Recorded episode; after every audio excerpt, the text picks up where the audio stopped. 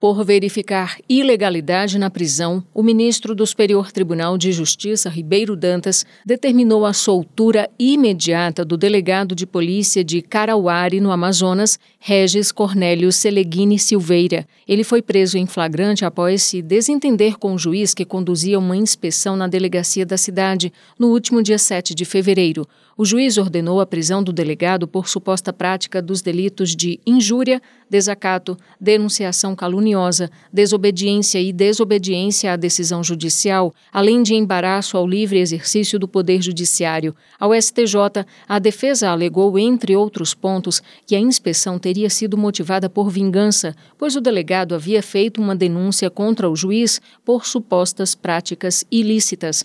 Para o ministro Ribeiro Dantas, há, no caso, ilegalidade flagrante capaz de afastar a aplicação da súmula 691 do Supremo Tribunal Federal, que não admite habeas corpus contra a decisão que não concedeu liminar na instância anterior, sem ter havido julgamento de mérito do pedido.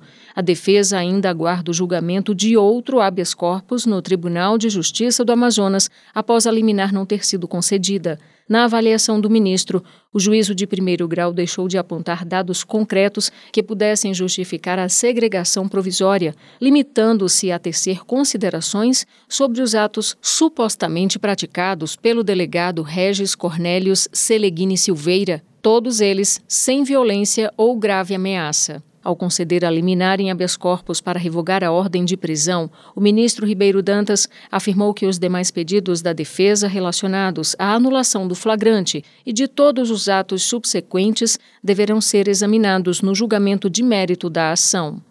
Do Superior Tribunal de Justiça, Fátima Uchoa.